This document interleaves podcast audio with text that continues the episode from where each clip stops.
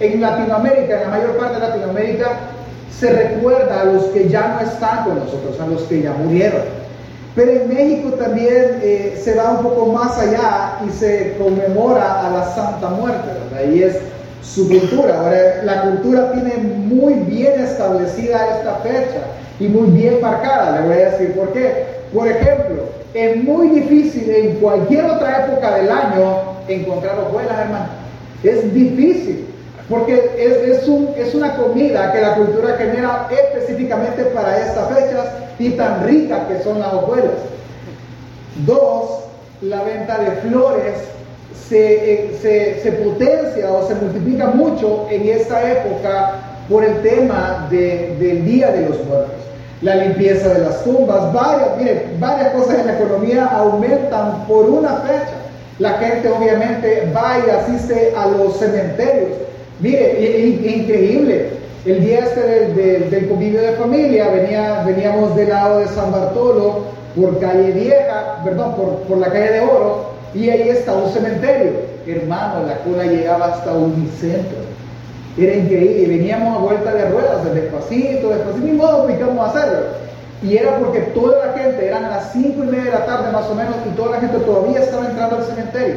Eso solo pasa en ese día, la cultura lo tiene bien marcado. Y ya no se diga México, México realmente es una fiesta. Hay mariachis, hay comida, se reúne la familia, hacen un famoso altar de muertos. ¿Qué es el famoso altar de muertos? No es porque haya ido a México, familia, yo lo aprendí en poco. Sí, en la película que tiene mucho impregnado en la cultura de ese día. Y es que justamente en ese altar de muertos ellos ponen las fotografías de sus familiares, las flores, las comidas, porque ellos tienen bien metido en su mente que ese día ellos, los muertos, tienen permiso de visitarles. Es algo que pasa en la cultura. Ahora, el 2, 1, 2 y 3, llamémoslo así, de noviembre, es algo que se celebra muy fuertemente y uno con alegría recuerda a los que ya partieron, aquellos que hemos perdido familia y amigos, los recordamos, sin duda alguna, en algún momento del día los recordamos. Me voy a detener. Voy a hacer una aclaración. Mi intención en esta mañana no es ir en contra de esa fecha, mucho menos satanizarla. No, no, no, no, no es esa mi intención en esta mañana. Mi intención es hacerlo pensar a en la muerte, porque es importante. Cuando piensa en la muerte, ¿qué piensa usted, hermano? ¿Qué piensa? Pensamos, por ejemplo, en servicios funerarios. Yo no sé si usted tiene un servicio funerario. Algunos piensan en la muerte, ven su edad y todo, y piensan en estas cosas. Yo les he contado en otras ocasiones que a mí en lo personal me tocó con mi mamá. Ella vino y me dijo, hijo, hay que pensar en la muerte, hay que pensar en ese día. Sí, mamá, hay que pensar, vamos, llévame a la funeraria, me dijo. Mm, vaya, vamos, ¿verdad? Y fui a la funeraria con ella y estando ahí con ella, con ella llegó y que querés ver, ah, vamos a comprar un servicio funerario de a poquito, como que fuéramos con letras de plancha, ¿verdad? Vaya, y ya cuando llegó la, la, la, que nos atendía se dirigió a mí obviamente. ¿Y qué quiere? Pues comprarle un servicio funerario. Para ella me dijo. Qué feo sentir, ¿no? Realmente sentí feo pensar y después estábamos adentro y escogiendo cajas y me decía mi mamá, en esta caja creo que tu papá no cabe, más feo, hermano. por la gracia del Señor yo, yo los tengo con vida. Pero es eso, pensamos en servicios funerarios. Pensamos en quién cuidará de nuestros hijos si somos nosotros los que faltamos. Pensamos en cuánta cosa, si tiene usted un negocio, piensa quién se va a quedar con el negocio, quién va a quedar con la pensión. Muchas cosas pensamos de la muerte y pensamos de ese momento. Pero ¿por qué pensamos en eso? Por una cosa que nosotros sabemos, de la cual muchas veces no somos conscientes. ¿El qué familia? De que la vida es. La vida que hoy tenemos es corta. Pensamos y la vivimos como que si fuera larga, pero realmente es bien corta. Por lo tanto, lo que yo quiero grabar en tu corazón esta mañana es que no olvides que la vida es corta, pero la eternidad no. Usted tiene que tener esos dos, esos dos pensamientos. Yo sé que en esta vida, durante vida en este momento, en este mundo, serán cortos mis años, pero la eternidad no es corta. La eternidad nunca termina. Y, por eso pensar en la muerte me debería hacer pensar a mí en la eternidad. Quiero que me acompañe el libro de Job, capítulo 14, versículos 1 y 2. Vamos a leer, aunque vamos a estudiar todo el capítulo. Acompáñenme. Eh, si tiene Biblia, acompañe su Biblia, si va a estar en su celular, le invito a que cambie la versión y ponga la versión NBI, es un poco más entendible. Y si usted no tiene ninguno de los dos recursos, pues aparecerá en la pantalla, no se preocupe y vamos a seguir la lectura. Dice la palabra del Señor Job 14, del 1 al 2. Pocos son los días y muchos los problemas que vive el hombre nacido de mujer. Es como las flores que brotan y se marchitan. Es como efímera sombra que se esfuma. Acompáñame a orar, por favor. Señor Jesús, gracias te doy en esta mañana por permitirme pararme, Señor, frente al texto bíblico y frente a mis hermanos. Yo te ruego que tú le des sabiduría a mis hermanos para, para leer tu escritura, para escuchar la exposición de ella. Y puedas llegar tú al corazón de ellos y tú hacer la obra transformadora por medio de tu Espíritu. A mí, Señor, dame de nuevo por medio de tu Espíritu Santo para poder predicar tu palabra y exponer tu evangelio. Gracias Dios porque nos permites cada domingo estar acá y aprender de, de tu palabra. En el nombre de Jesús, amén y amén. Bueno, hermano, como estamos leyendo Job, nosotros necesitamos saber algunas cosas de Job que le dan sentido al texto. Por ejemplo, algunas cosas que ustedes, ustedes ya las conocen. Job está sufriendo y está sufriendo mucho. ¿Qué está sufriendo Job? Job ha perdido todos sus bienes materiales, absolutamente todos. Y también, y más importante aún, él perdió todos sus hijos. Sus hijos han muerto y las noticias le llegaron de una sola vez, de golpe, y ha sido un golpe emocional, al punto que su esposa le pidió algo basado en la teología de ese momento, y es que él fuera auténtico. ¿Por qué decía la teología en ese momento? Que el único ser humano que sufre tales cosas y tales acontecimientos es aquel que ha pecado.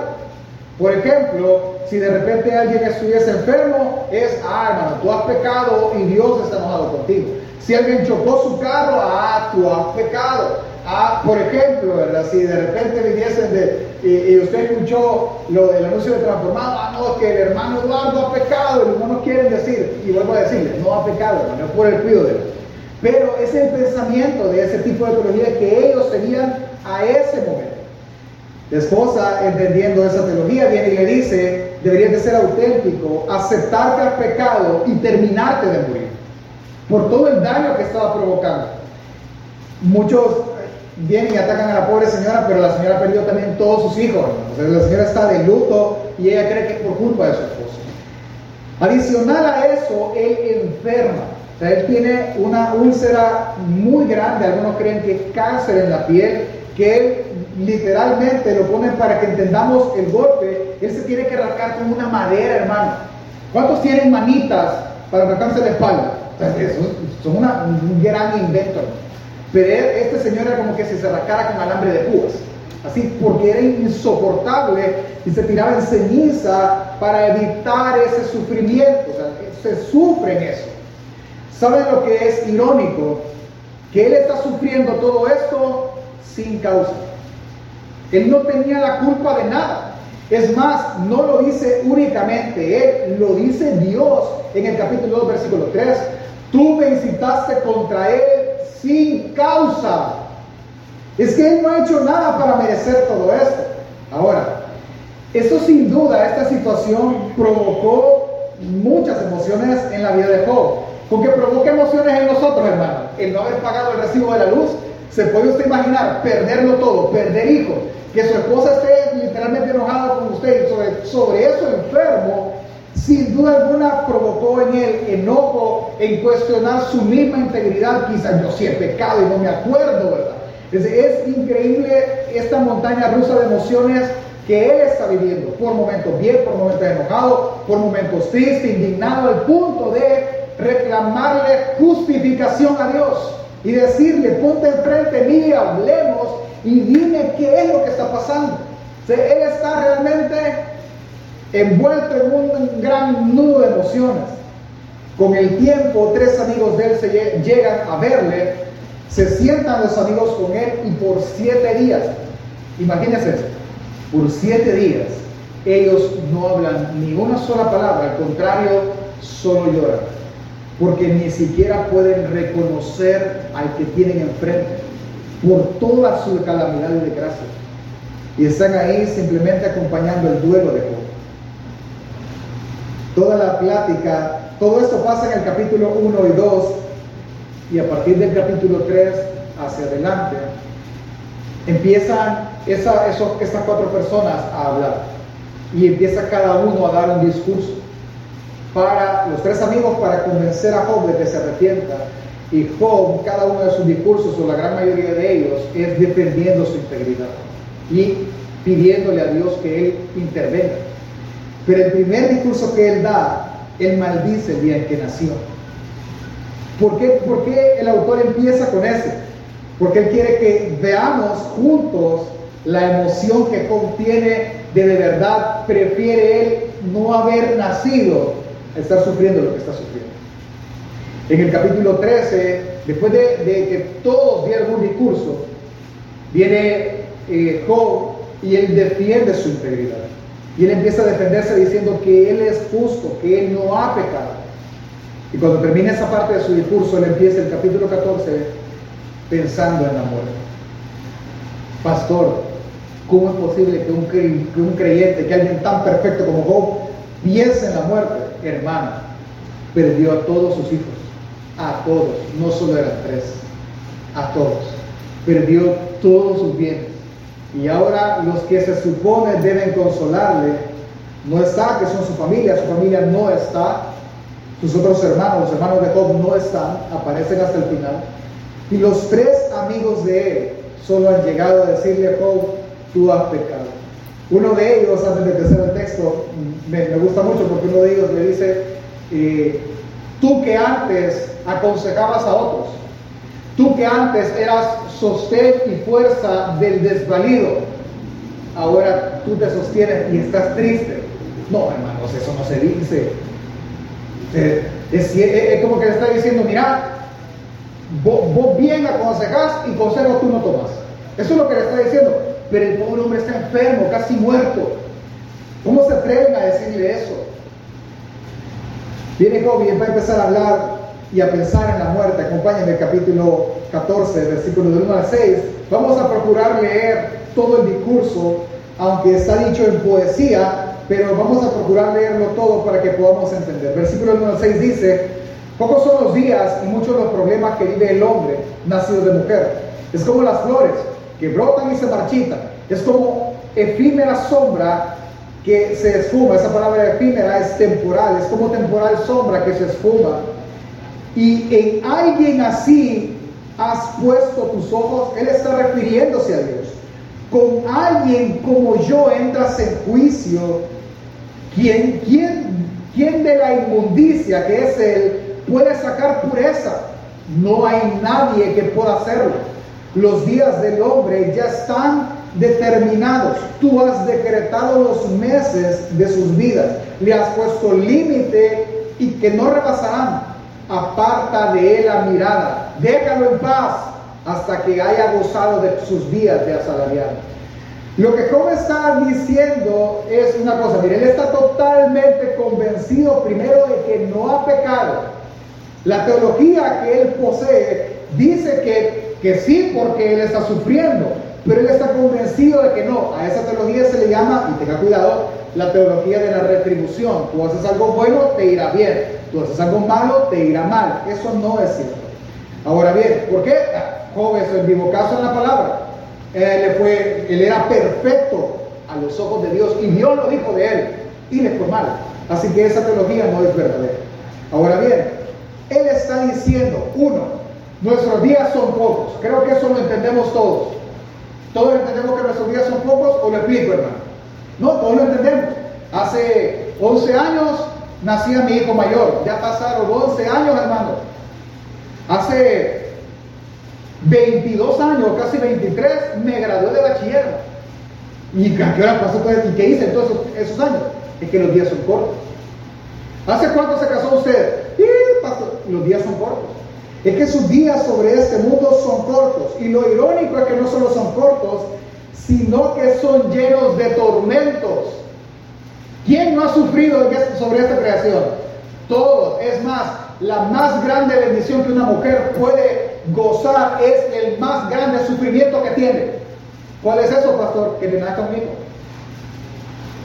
¿Acaso no es el mayor dolor que una mujer puede experimentar? Claro que sí.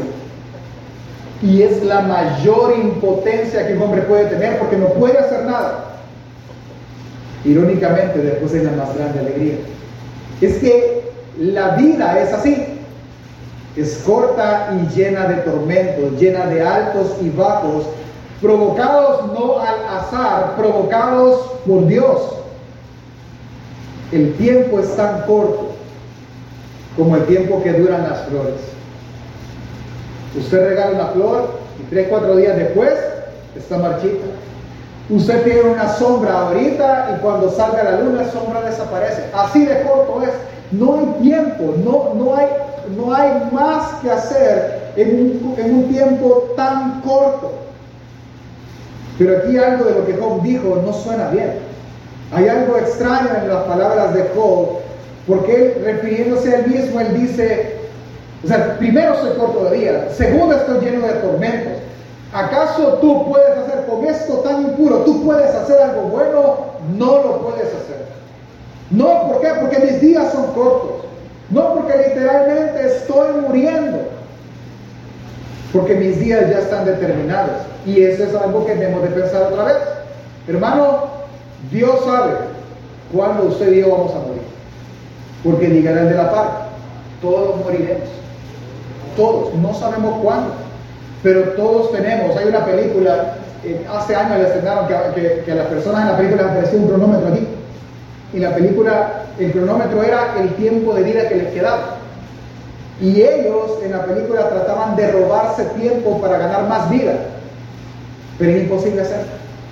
Porque el tiempo se Así que tus días están determinados. Así como Él determinó cuando tú nacías, Él determinará cuando tú y yo moriremos. Así que Señor, si eso es así, si eso está determinado, hazme un favor y déjame en paz. Ya no me molestes más.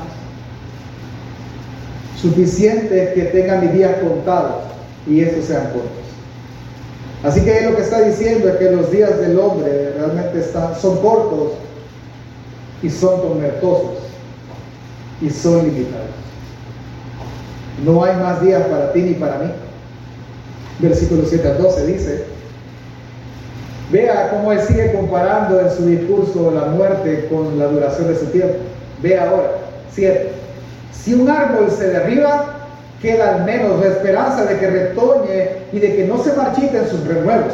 Tal vez sus raíces envejezcan en la tierra y su tronco mueran en su terreno, pero al sentir el agua florecerá y echará ramas como árbol recién plantado. El hombre, en cambio, muere y pierde su fuerza, sale el último suspiro y deja de existir. Así como el mar desaparece, el agua y los ríos se agotan y se secan. Así los mortales cuando se acuestan no se vuelven a levantar. Escuche, mientras exista el cielo, no se levantarán los mortales, ni se despertarán de su sueño. Él algo está diciendo, que por lo menos los árboles si tienen esperanza, él no la tiene. El árbol si cae y le cae agua podrá retoñar, pero yo no. Yo voy a morir y eso será mi fin. Y mientras el cielo lo termine así, así va a ser. Y yo no tengo esperanza. Así que la muerte es el final del hombre. Qué extraño eso. Pero ahora dice, algo pasó y ahora él dice, 13 del 17. O si me escondieres en el Seol y si me ocultaras hasta que tu ira se pasara si me pusieras un plazo y de mí te acordaras, si el hombre muriere, ¿volverá a vivir? Todos los días de mi edad esperaré hasta que venga mi liberación. Tú llamarás y yo te responderé. Anhelarás la obra de tus manos porque ahora cuentas mis pasos. No observas mi pecado. sellada está en un saco mi transgresión y tú tienes cubierta mi iniquidad. Vea cómo va a jugar él con esto. Primero, él está diciendo que su vida no es un. Su vida es por gusto, o sea, tormentosa, corta y, con límite. No, no, así es mi vida. Es más, el día que yo muera, ahí terminará todo. Así que, Señor, déjame en paz. Ya, ya no me atormentes. Ya quita tus ojos de mí. ¿Sabes qué puedes hacer? Le dice ahora. Escóndeme en el reino de los muertos. ¿Qué, es, ¿Qué está pidiendo? Que lo mate. No es primera vez que le está diciendo eso. En el capítulo 4, él maldijo el día que nació. Señor, manda el reino de los muertos. Déjame ahí hasta que dejen de castigarme. Hasta que dejen de hacer esto, déjame en el reino de los muertos. Y él se hace una pregunta. ¿Volverá el hombre a vivir? ¿Cuál es la respuesta según Job? No. ¿Por qué no? Porque solo el árbol tiene esa esperanza. El hombre no la tiene. El hombre no puede volver a vivir. Solo el árbol. No hay esperanza para mí. Pero él quiere creer que sí. Y él dice, todos los días, aunque yo sé que el hombre no puede volver a vivir, todos los días yo voy a esperar desde el Seol que tú me llames. Y cuando tú me llames, yo voy a responder porque sé que tú anhelas estar con la obra de tus manos, es decir, con Él. Tú anhelas estar con nosotros. Y me sacarás de ahí, escucha ahora, cuando tú puedas haber resuelto esconder mi pecado delante de tu faz. ¿Cuál pecado? Si tú no ha pecado. Pero él ahora cree que sí. Por todo lo que le está viviendo. Hermano, voy a tener aquí. ¿Cuántos de los que estamos acá, cuando nos ha ido mal, pero no le estoy diciendo que, que nos mojamos, no, nos ha ido mal, mal. ¿Cuántos hemos pensado que es un castigo de parte de Dios? Sin temor a equivocarme, todos. Todos nosotros. Es que es eso lo que él está, él, él está pasando. Él está diciendo, yo estoy sufriendo por lo que yo he hecho que ni siquiera sé que he hecho. Señor, matame pero en tu misericordia yo sé que tú, tú podrías sacarme del Seol. Ya, hay, hay un luzazo ahí de que, de que contiene esa esperanza. Pero la esperanza es corta, versículo 18. Ciertamente el monte que se cae, se deshace, que cae, se deshace. Y las peñas que son removidas de su lugar, y las peñas son removidas de su lugar. Las piedras se desgastan con el agua impetuosa que se lleva el polvo de la tierra. De igual manera, tú haces perecer la esperanza de Dios. ¿Quién hace perecer la esperanza? ¿Quién hace perecer la esperanza? Según Job, Dios. Tratemos de resumir esto. Mire, la solución para Job a su situación, según su discurso, es que Dios lo mandara al reino de los muertos. Y que lo dejara ahí todo lo que su ira eh, dure. Como que si su ira fuera temporal igual que su vida. Déjame ahí, cuando tu ira termine, me llamas y me sacas de ahí. Y yo te escucharé y yo, y yo seré, porque tú habrás encontrado cómo ocultar de tu rostro mi pecado. Eso quiero creer. Pero el Señor mismo hace que esa esperanza se destruya. Porque así se destruyen los montes y nadie lo puede hacer. Así se desgastan las piedras y nadie la puede formar. Es que yo veo todo mi alrededor y me dice una cosa, que eso no puede ser así. Yo no volveré a salir del reino de los muertos. Yo no volveré a estar ahí. Así que al ver su realidad, Job dice, no, yo no volveré a vivir. Mi esperanza ha, muerto, mi esperanza de bienestar ya no está. Así que, Señor, ya, déjame en paz. Terminemos con esto. ¿Por qué Él dice esas palabras? Porque durante toda esta narrativa y, todos estos discursos que vamos a leer, el Señor no está. El Señor no le contesta. El Señor ni siquiera se aparece. Ni siquiera le dice, no, no es así, no, nada. Simplemente nos deja hablar a todos. Hable, hable. ¿Cuántos han tenido esa sensación? Pongamos el cuadro. Tú estás mal, mal, te ha ido de la patada. Y lo que nos ha enseñado la Biblia, los hermanos, la iglesia, es que oremos. Ora, ora y clama a aquel que puede socorrerte, como dice Hebreos. Clama, clama, clama. Y tú, tú oras, oras, oras y nada. O sea, ni siquiera te dicen, no, sí, haz esto, lo otro, ni siquiera hay una luz de guía, nada, hermano. Y entonces algunos poéticamente dicen es que mi oración no pasa del techo. ¿Cuántos se han sentido así? Así se sentía. Justamente así. Él pierde toda esperanza aún en su creador y aún pierde la esperanza de que si él muere volverá a vivir. Así que él tiene la angustia de morir, de que sus días son cortos porque él ve que está muriendo. ¿Cuál es el punto entonces de Job? Primero, para guardar nuestros corazones, él no está considerando el suicidio. No, no, no. No es lo que él quiere hacer notar. Lo que él quiere que su audiencia y sus amigos piensen es que la muerte es el final. Pero en el fondo cree que no es así tampoco. él quiere sembrar esa duda. ¿Cuál duda? De que probablemente alguien habrá dicho ya, ay no, Señor. Vea, vea, y esta frase, esto oído que se lo han de comer los gusanos, lo han escuchado aquí. ¿Cuál frase? Ay, mejor muramos ya para que todo esto acabe. Esa frase. Eso es el sentimiento que Job tiene. ¿Y qué es justo? Ay, Señor, mira, ¿sabes qué? A todos, mira, danos gas. Ya. Y que esto se acabe y, ya, el dolor terminó. Esa es la intención de Job. ¿Está bien que tú pienses eso? Sí. Pero algo en mí dice que la muerte no es el fin. Algo en mí dice que el hombre no termina su existencia corta con la muerte. No puede ser. Es que él quiere hacer meditar a, sus tres amigos y a todos los que lo están oyendo en la muerte como una opción no tan segura. Es que la opción es que el Señor se lo lleve y que el Señor lo regrese. Eso es lo que él cree. Él tiene ese sentimiento, pero su realidad le impide ver eso. Su realidad teológica le impide ver.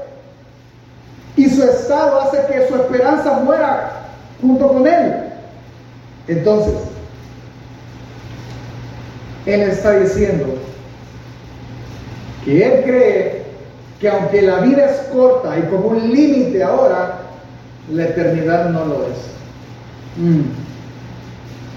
Algo me dice a mí que la eternidad no es tan corta que la vida o la existencia de un hombre no termina en la muerte. Y en eso quiero que pensemos en lo que Job está diciendo.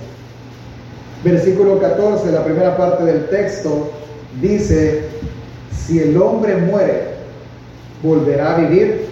¿Qué piensa usted de esa frase? Si el hombre muere, ¿volverá a vivir familia? ¿Sí o no? Otra vez, si el hombre muere, ¿volverá a vivir?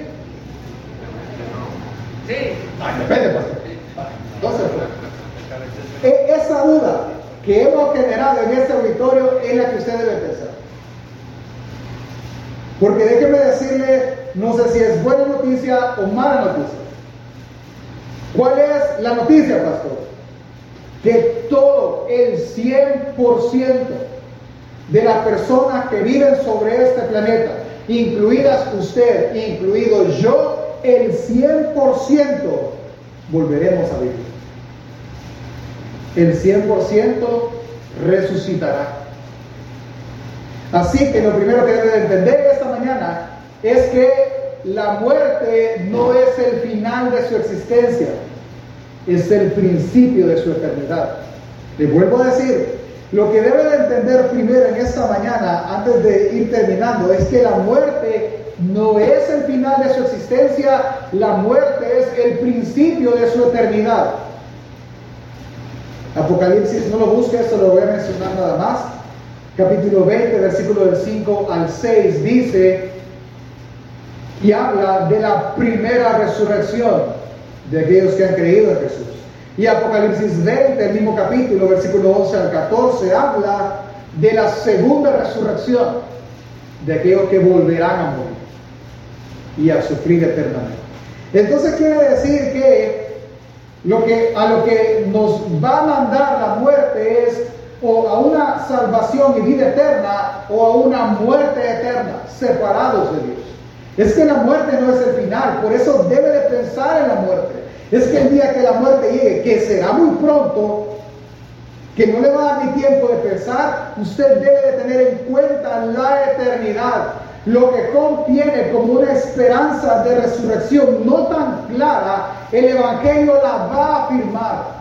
A pesar de que nosotros oímos frases como esta de Job, yo sé que mi redentor vive. Él no está diciendo que él, va a resucitar. Él está diciendo que existe una persona que va a volver a darle todo lo que él tenía antes.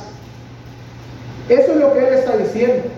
Pero lo que la Biblia y el corazón de él no, no, no lo cree tan claramente es que no sabe si hay vida después de la muerte, pero el Evangelio me dice que sí hay vida después de la muerte. Vida eterna para los que creen y condenación eterna para los que no. Es que como, como vemos y como sabemos que en la revelación es progresiva, la Biblia progresivamente y Dios progresivamente, es decir, despacito, Él fue revelando esos misterios. En el Salmo capítulo 16, versículo 10, el salmista dice, no dejarás mi alma en donde? En el Seol, en el reino de los muertos, no la dejarás ahí. Tiempo después entendemos que estas palabras son dichas en Jesús, porque Él resucitaría. Luego Jesús mismo le dijo a Marta, Juan capítulo 11, versículo 23 al 24, si usted me acompaña en la pantalla, le dice, a Jesús le dijo a Marta, estamos en la narrativa de la muerte de Lázaro, Jesús le dijo, tu hermano resucitará. ¿Cuál fue la respuesta de Marta? Ah, yo sé que resucitará. ¿En cuándo? en la resurrección en el día posterior. ¿Qué me dice esto? Que la enseñanza sobre la resurrección a esta altura ya está más clara que en los tiempos de Job. Ya ellos tenían un conocimiento más fuerte teológicamente, no solo de la resurrección, sino de quién es Dios. Ahora sí, ellos quieren el conocimiento. Ya existía, quiere decir que el Evangelio responde la pregunta que Job no pudo responder bien. ¿El hombre volverá a vivir? Sí, volverá a vivir. Para condenación o para salvación, pero volverá a vivir. Esa es la esperanza que el cristiano sí tiene. De que la muerte no es el final. Volveremos a vivir. Ahora, quiero terminar. Y lo que nosotros podemos ver literalmente en el tiempo, en la vida de Job, es lo que vimos calcado en la vida de Jesús. Pero calcado. Vea conmigo y vamos haciendo la comparación. Job murió sin, perdón, Job sufrió siendo recto y justo ante los ojos de Dios. Sí, es que él era, dice Dios, no lo dice un pastor, no lo dice cualquier persona, dice Dios al acusador. Has visto a mi siervo Job, varón justo, perfecto e íntegro, es que Job era así por palabra de Dios. Y vemos a Jesús. Y cuando Jesús aparece, una voz del cielo viene y dice, este es mi hijo amado en quien yo tengo mi complacencia o mi contentamiento. Es que de ambos hablo bien. Job experimentó sufrimiento, sí, y sin causa, hermano. No había causa para que Job sufriera de la manera en que sufrió. Experimentó Jesús sufrimiento, sí experimentó sufrimiento con causa o sin causa, sin causa alguna. Él nunca pecó, él fue experimentado en toda tentación posible que el hombre es, tentado, pero él nunca pecó. A diferencia de Job, a pesar de que murió con causa, murió porque él a sí mismo se hizo pecado. Y él aceptó su voluntad. Es más, mire, él sufrió en la cruz. Él sufrió físicamente látigos, vituperios, golpes, heridas. Isaías lo llama varón experimentado en quebranto, varón de dolores. Es que Él experimentó toda clase de sufrimiento, sin causa, por amor a nosotros, para que tú y yo no lo sufriéramos, para que tú y yo no lo experimentásemos. Él tomó nuestro lugar, haciéndose a sí mismo pecador, haciéndose a sí mismo maldición y sufrió lo peor que el hombre puede sufrir. ¿El qué pasó? Separarse de, sus, de su Señor y Dios. Él grita en la cruz, ¿por qué me has desamparado? ¿Por qué me dejas? Es que lo peor que el hombre puede experimentar, hermano, no es una herida, no es una traición. Lo peor que el hombre puede experimentar es estar frente a la muerte misma y saber que su destino es el infierno, que su destino es el Seol. Él está experimentando que la muerte está rodeándolo, que la muerte está queriendo llevar su espíritu. No puede tomarlo, no, porque él mismo entregó su espíritu. Pero él experimentó el dolor que el ser humano pecador va a experimentar. Morir separado del Señor. Morir sin la esperanza de un creador. Él entrega su espíritu. La muerte no se lo quitó. Él lo entregó. Él baja al sepulcro. Él murió después poniendo fin a su sufrimiento y poniendo inicio a nuestra salvación fue sepultado. Pero la muerte no pudo con. Y él volvió a vivir. Y él resucitó. Él venció la muerte, quitó sus cadenas, se levantó al tercer día y así como murió en sufrimiento, resucitó en gloria. Y eso nos da esperanza a nosotros. ¿Cómo no lo sabía? Con de lejos, de oídas, como dice él, había oído algo similar. Pero tú y yo debemos de pensar en la muerte teniendo en cuenta la eternidad. Teniendo en cuenta que si bien es cierto, hermano, moriremos un día de estos, quizás tarde o temprano, no lo sé, moriremos. Y no debería de importarnos porque no moriremos eternamente porque cerraremos nuestros ojos a esta realidad y nos abriremos a una realidad espiritual, ausentes en el cuerpo, presentes al Señor. Es que pensar en la muerte, hermano, es pensar en tu eternidad. Eso es lo que tú tienes que estar seguro. Que no solo te preocupe dónde te van a poner, que no solo te preocupe de qué van a vivir tus hijos, que no solo te preocupe cuántos van a llegar a tu vela, que te preocupe dónde vas a abrir tus ojos después de cerrarlos aquí. Eso te preocupe. Porque nosotros vivimos esta realidad, la vivimos pensando como que si fuésemos eternos aquí y aquí no somos eternos, somos temporales. Y Job entendía muy bien. Porque en un abrir y cerrar de ojos perdió todo, aún casi su vida. Hermano, al ver en Jesús el mismo sufrimiento que Job, pero en Jesús ver una victoria mayor que la de Job, me debe de hacer a mí pensar en la muerte. Y saber que un día moriré. Pero si mi esperanza está puesta a Jesús y esa esperanza no es avergonzada, entonces sabré que así como que resucitó Jesús, resucitaré yo. Que así como Jesús sufrió, sufriré yo. Que así como Jesús entregó su espíritu, moriré yo. Pero así como Jesús resucitó en gloria, resucitaré en gloria también yo. Y esa debe ser nuestra esperanza. Pensar en la muerte, pensar en tu eternidad, en dónde tú la vas a pasar pastor, y podemos confiar tanto en eso. Sí, hermano. Romanos 8:11 dice, y si el espíritu de aquel que levantó de los muertos a Jesús mora en vosotros, el que levantó de los muertos a Cristo Jesús, vivificará también vuestros cuerpos mortales por su espíritu que mora en vosotros. A esta altura, el problema no será el sufrimiento. A esta altura, el problema será dónde pasarás tu eternidad. Y es el punto donde tú debes de pensar y yo debo de pensar, si yo muero hoy, seré yo justificado delante de mi Hacedor. Muero yo hoy, yo cerraré mis ojos a esta realidad y veré a mi Señor.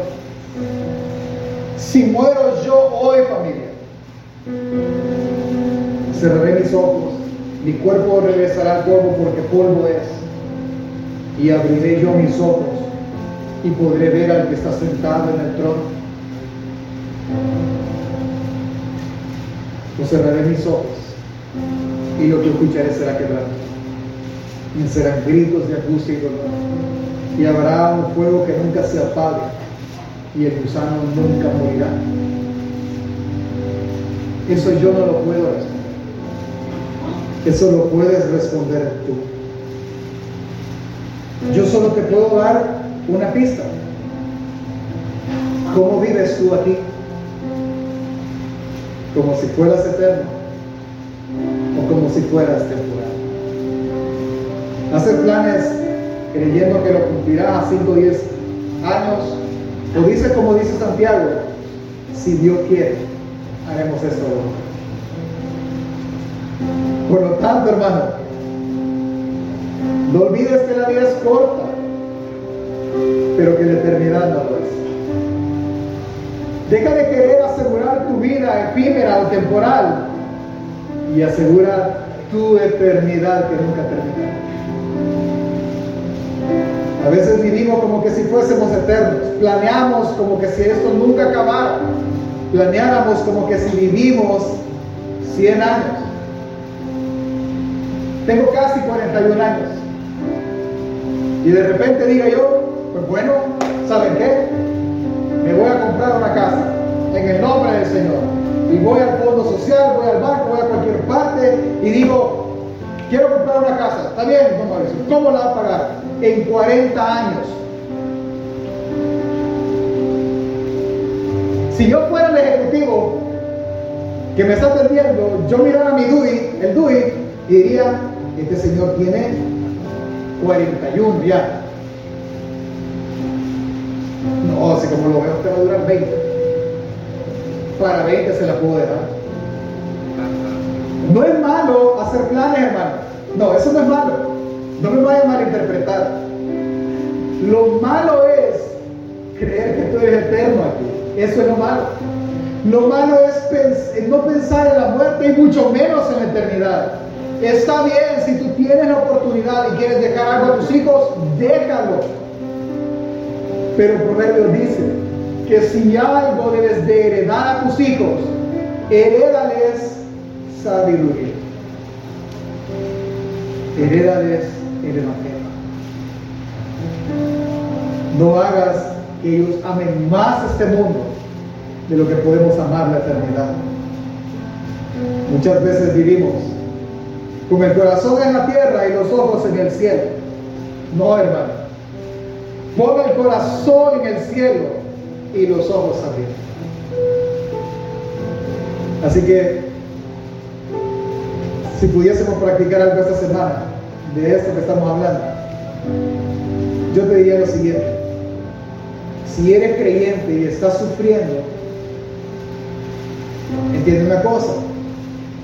Si hay vida después de la muerte. Si la hay. Yo sé que tú lo sabes. La pregunta que te haría es, si la vida después de la muerte que tú tienes, tendrá los ojos en la tierra o los tendrá en el cielo.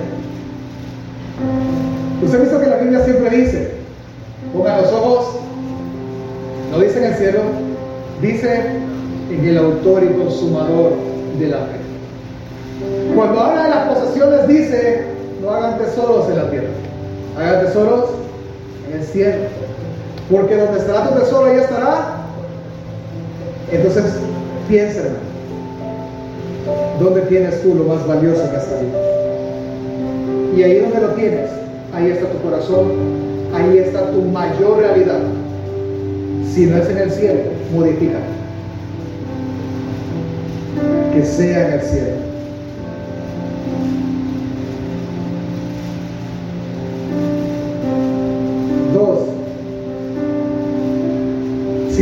Causa o sin haber causa, tú estás sufriendo, recuerda que Él puede sanarte antes de que tú mueras. Él puede hacerlo. Si no lo hace, Él está haciendo que tú pienses mucho en la posibilidad de morir. Piensa mucho entonces también en tu eternidad. Y está muy, muy seguro de que al abrir tus ojos, tú le verás a Él. Ponte de pie. Lo segundo que te quiero decir, ponte de pie.